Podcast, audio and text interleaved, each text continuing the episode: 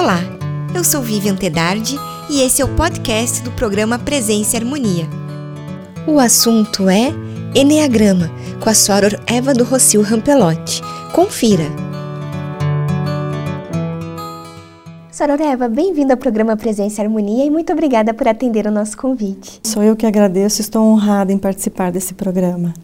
Soror, como é que a gente pode é, dizer o que é o Enneagrama? Você pode contar para nós? Pois não.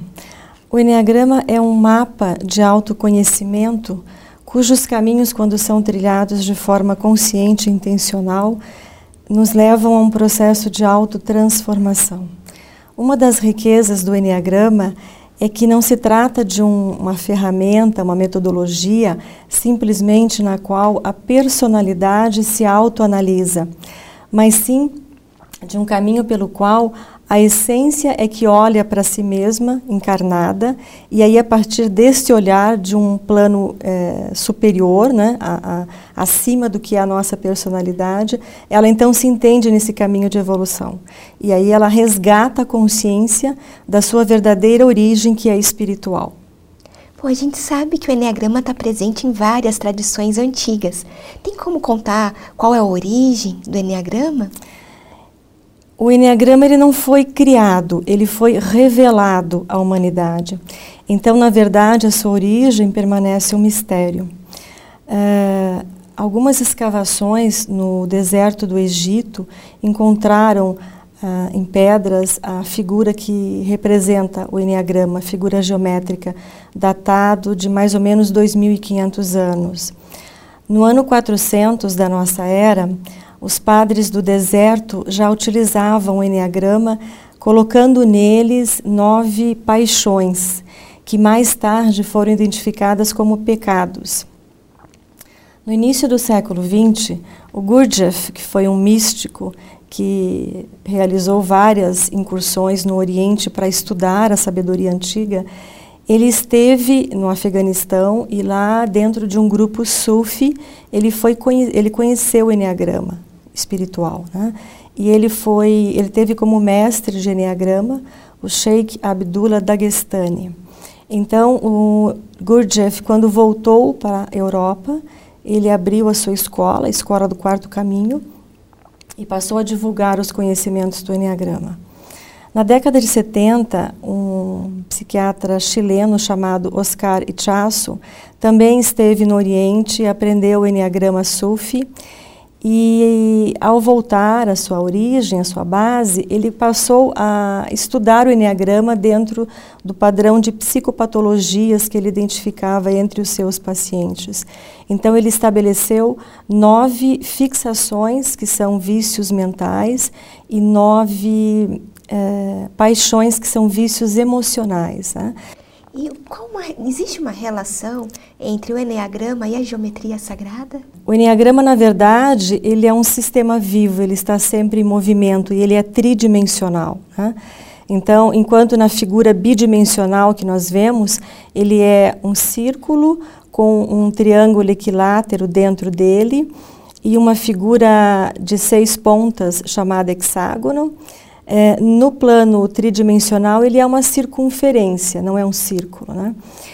E ele contém a lei do, do 1, a lei do 3 e a lei do 7. A lei do 1 nos diz que tudo que existe contém um centro e que todos estes centros estão interligados. Então, é, isso explica por que, é, por exemplo, a constelação familiar sistêmica faz com que nós consigamos acessar conteúdos que foram dos bisavós, dos tetravós ou até anteriores a isso e que hoje podem estar nos afetando, porque na verdade tudo está interligado. Né? Um só é o centro do qual nós proviemos. A lei do 3, por sua vez, ela ensina que quando uma força superior deseja descer à Terra, é necessário que hajam duas forças no plano inferior para recebê-la. Portanto, o choque, o confronto, a oposição, este conflito é inevitável no nosso plano. E nós precisamos deste confronto, deste choque, para podermos evoluir. E ainda a lei do sete ela nos ensina que o trabalho de desenvolvimento espiritual que nós viemos executar aqui na Terra, ele não se dá espontaneamente, como acontece com o desenvolvimento físico, porque este já está programado geneticamente. Então, o nosso despertar, enquanto seres humanos, é para esse despertar é necessário que haja um trabalho, um esforço contínuo e consciente para que a gente possa se desenvolver. E o que são esses nove pontos né, do Enneagrama? É, o Enneagrama Sufi nos ensina que no plano espiritual nós somos uma essência dotada de consciência. Né? E cada ser humano está ligado a um dos nove pontos do Enneagrama. Nestes nove pontos, o Criador nos dotou de um legado, que é um atributo santo e uma virtude. O atributo está ligado ao espírito e a virtude está ligada à alma. Quando nós encarnamos, a consciência e a essência são apartadas. E a consciência, quando se vê separada da essência, ela inicia então uma jornada de retorno à sua essência. Quando ela se vê separada, ela não sabe quem ela é, ela perde a sua identidade. Então, o que de melhor ela pode fazer nesse momento é criar uma identidade para poder existir neste plano. E então ela cria personalidade. A palavra persona, personalidade vem do, do latim e significa é, do grego, perdão, e significa máscara, né? Então é personare, é soar através de. E se refere a máscara que os atores usavam no teatro grego e eles representavam um personagem segurando uma máscara e falavam através dessa máscara. Então a personalidade é algo que nós precisamos criar para conviver nesse meio, para interagir com esse meio, mas ela não é a nossa essência, ela não é a nossa identidade verdadeira. Né? Ela é uma ferramenta que nós precisamos utilizar num dado momento da vida para podermos aqui estar e retomar a consciência de quem nós somos de fato. Acontece que quando nós sofremos a queda, o que as tradições chamam de a queda, é, a gente esquece qual era o legado e a virtude que nós herdamos de Deus. E aí a personalidade ela, ela acaba fazendo uma inversão destes polos. Né?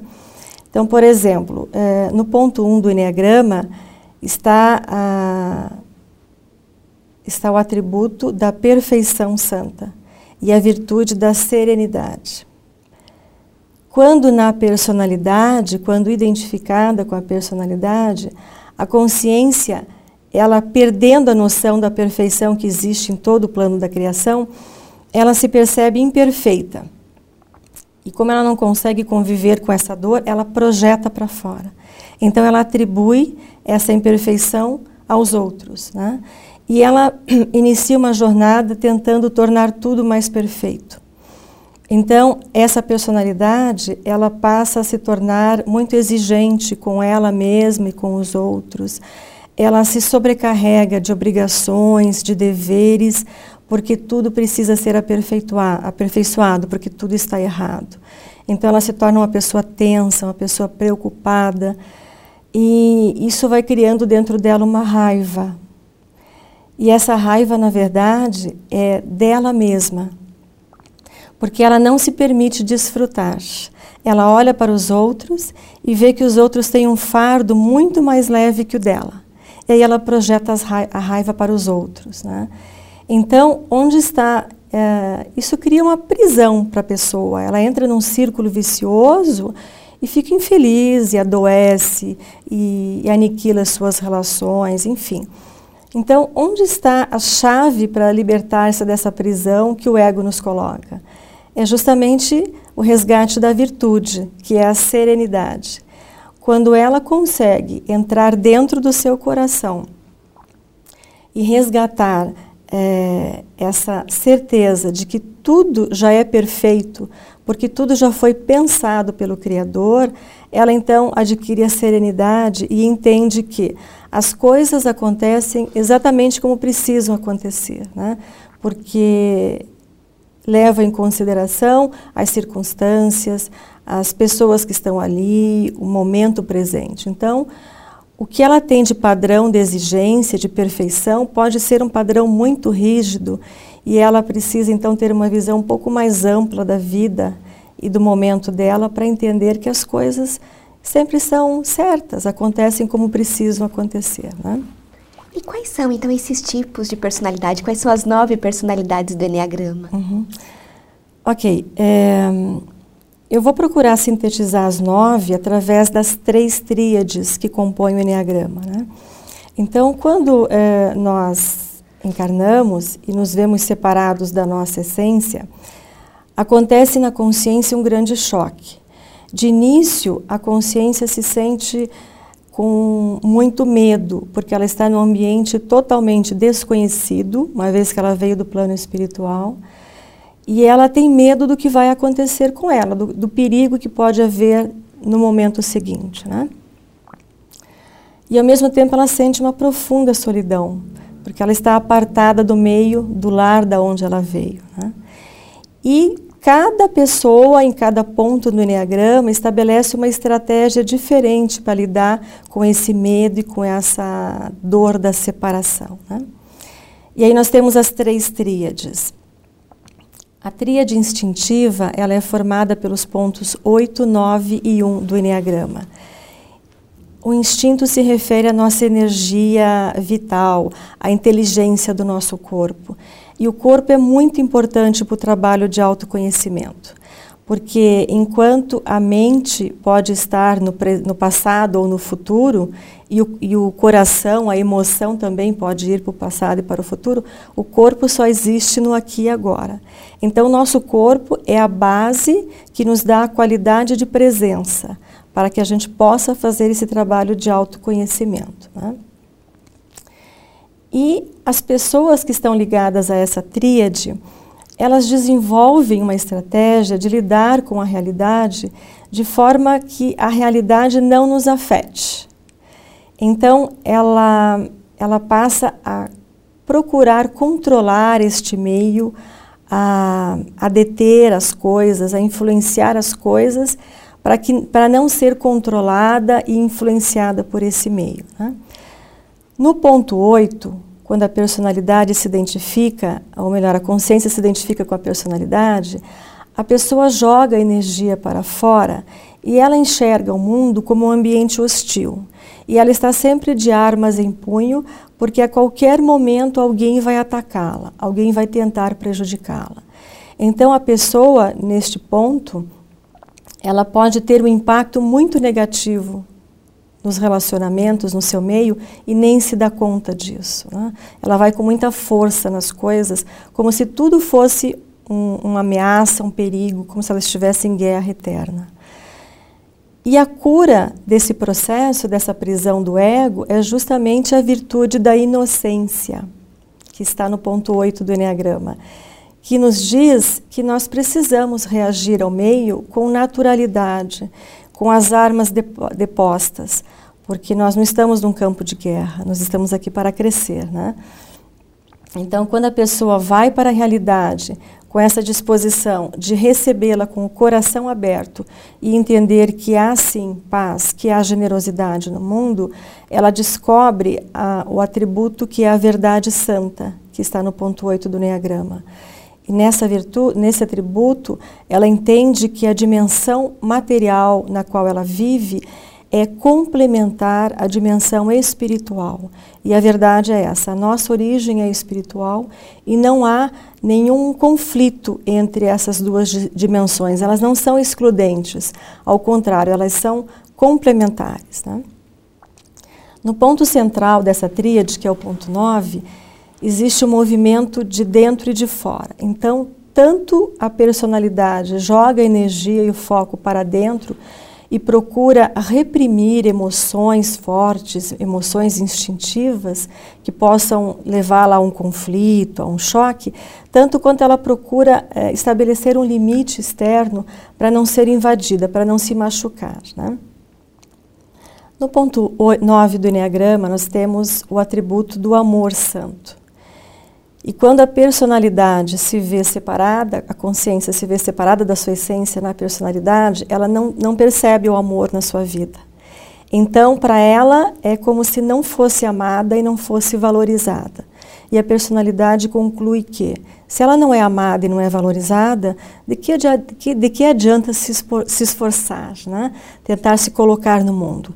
Então, na personalidade 9, a pessoa pode se eximir, pode se anular, pode deixar de colocar a sua contribuição, pode deixar de, de, se, de se afirmar, de ser mais, eh, digamos, eh, protagonista da sua vida e incorrer numa certa preguiça, deixar que as coisas aconteçam, que tudo vá sem que ela possa tomar parte. É uma preguiça, na verdade, não de não fazer nada, é uma preguiça de não fazer exatamente o que é mais importante para ela, para o crescimento dela. Né? Então, ela adia, ela procrastina as coisas mais importantes na vida dela e se envolve e se distrai com uma porção de coisas no entorno. E a libertação desse padrão que é bem é, é, é, restritor da pessoa está justamente na virtude, que é a ação correta. Então, a pessoa começa a entender que ela está sendo inimiga dela mesma, ela está perdendo um tempo precioso na vida por não, não abordar justamente a ação correta para o crescimento dela. Né? E no ponto 1 um, nós já comentamos uhum. agora há pouco, né, que tem a ver com a perfeição e com a serenidade. Depois nós temos a tríade emocional, que é formada pelos pontos 2, 3 e 4 do Enneagrama. Se no corpo nós já temos uma certa, um certo distanciamento na tríade instintiva, nas emoções acontece um distanciamento do coração. Então, a personalidade ligada a esses pontos raramente está inteira no coração. Né? E é no coração que reside a qualidade da nossa essência. É ali que reside onde no, o que nós de fato somos. E o que, de nós, de, o que nós de fato somos não tem a ver com o que as pessoas dizem que nós somos, o que nós deveríamos ser. E nem tem a ver com o nosso passado, porque é de uma origem espiritual. Então, quando na personalidade, essa consciência se preocupa muito em criar uma imagem para ser aceita, para ser amada, para ser integrada neste meio. No ponto 2, a personalidade joga energia para fora e foca muito em ajudar os outros, em atender às necessidades dos outros. Está sempre solícita. E ela acaba não percebendo muitas vezes que ela está desenvolvendo o, a emoção do orgulho, porque acaba se sentindo assim é, imprescindível na vida das pessoas, né? Eu sou importante na vida do outro e por conseguinte ela não reconhece as próprias necessidades dela. Então daí é, ela acaba se ressentindo porque ela faz tanto pelas pessoas e as pessoas não retribuem, não cuidam dela, não é? Então, a cura desse processo está na virtude da humildade.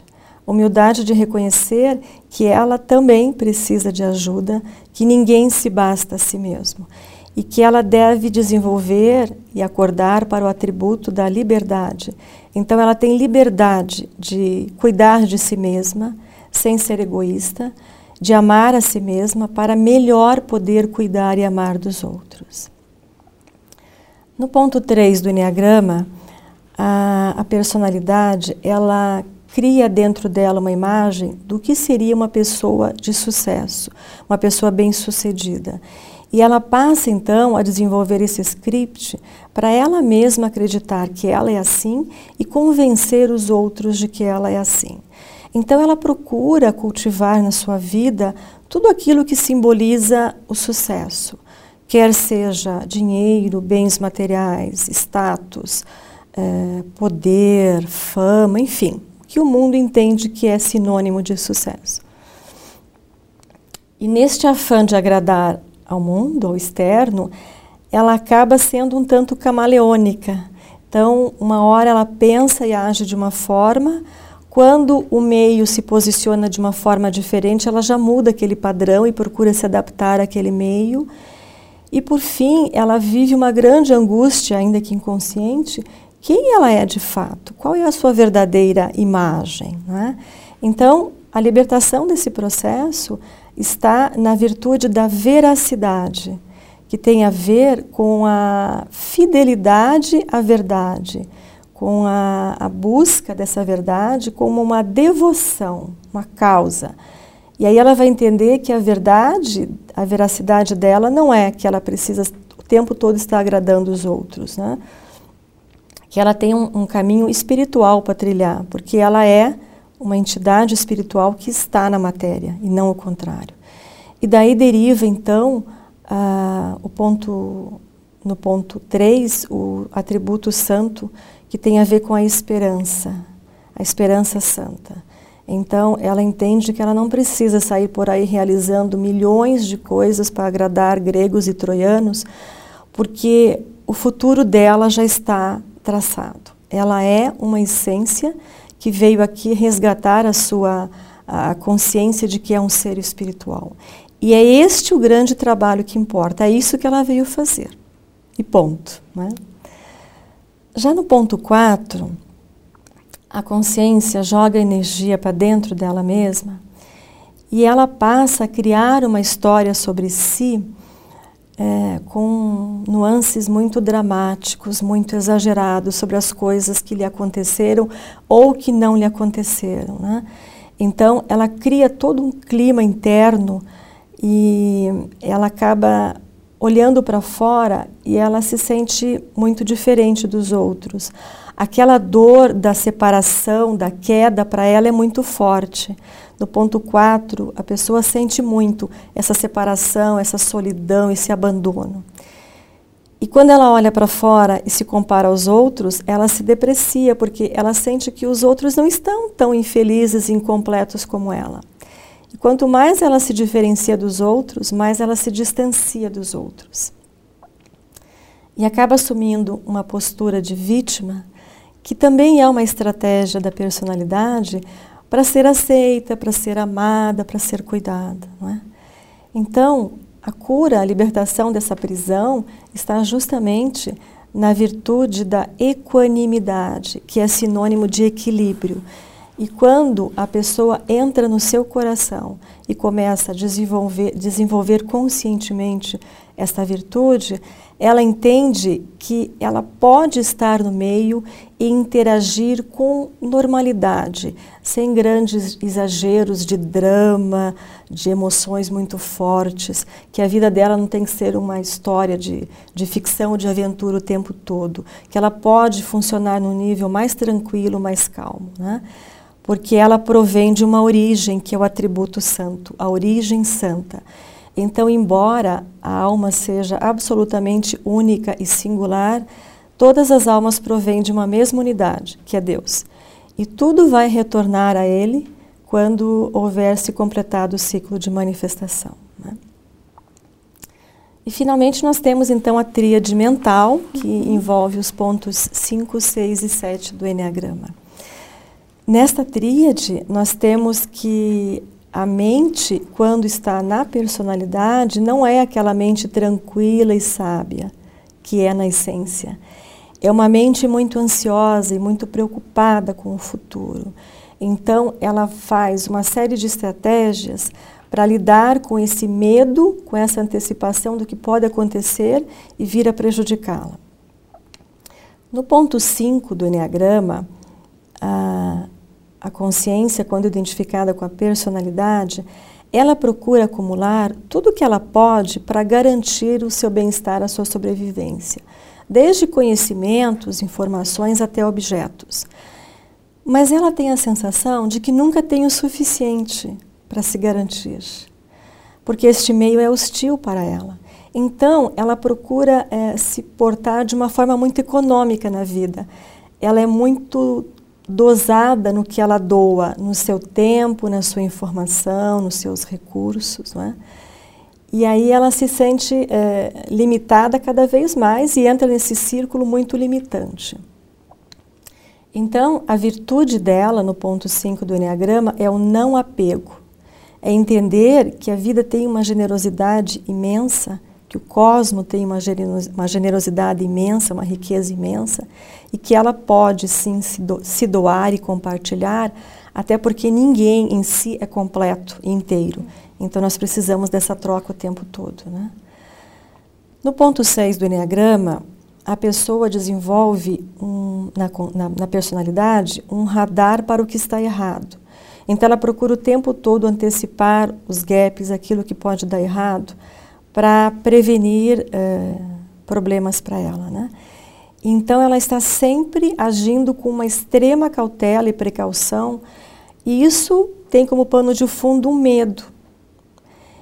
Então, para quem não a conhece, pode parecer que ela está até hum, jogando contra o time, assim, tentando solapar as coisas, porque ela faz muitas perguntas, ah, mas se acontecer isso, se acontecer aquilo, quando na verdade ela está simplesmente tentando precaver-se de qualquer coisa que possa dar errado no futuro. Né? Então, a, a, cura dela vem justamente da virtude da coragem, que não é não ter medo. A coragem é agir apesar do medo. Né? E assim, agindo apesar do medo, ela vai se confrontar finalmente com o atributo santo que é a fé. E ela desenvolve a fé nela mesma, porque ela perdeu a confiança nela, e a fé na vida. E por fim, no ponto 7 do Enneagrama, nós temos que a, a pessoa ela joga energia para dentro dela e ela procura, embora externamente ela esteja muito ativa, envolvida em milhões de coisas e procurando muito estímulo, muita adrenalina, muito prazer, tudo isso é uma forma de mascarar a sua negação da dor interior. Ela não quer contatar com essa dor porque ela tem medo de ficar presa nessa dor e nessa ansiedade. Então ela se joga para fora e dispersa todo o seu tempo, né? E, e, começa muitas coisas e por fim nem sempre ela termina essas coisas porque quando as atividades se tornam rotineiras, monótonas, ela já tem medo de ter que olhar para dentro dela mesma e não gostar do que vem, então ela parte para uma outra coisa e fica assim. Então, para sair desse padrão, ela deve desenvolver a virtude da sobriedade, que leva ao atributo santo que é a obra santa que quer dizer assim: nós viemos realizar um único e grande trabalho, que é retomar a nossa consciência de que somos seres espirituais.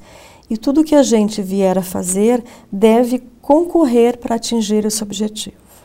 É basicamente isso. Muito obrigado por todo esse conhecimento que a senhora trouxe para nós hoje. Eu é que agradeço, senhora Vívia. Muito obrigada pela honra pelo, do convite que me foi prestado. Muito obrigada. obrigada.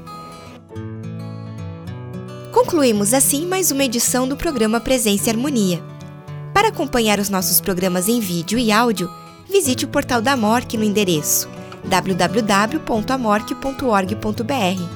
Em nome da MORC GLP e de toda a nossa equipe de produção, queremos agradecer o prestígio de sua audiência.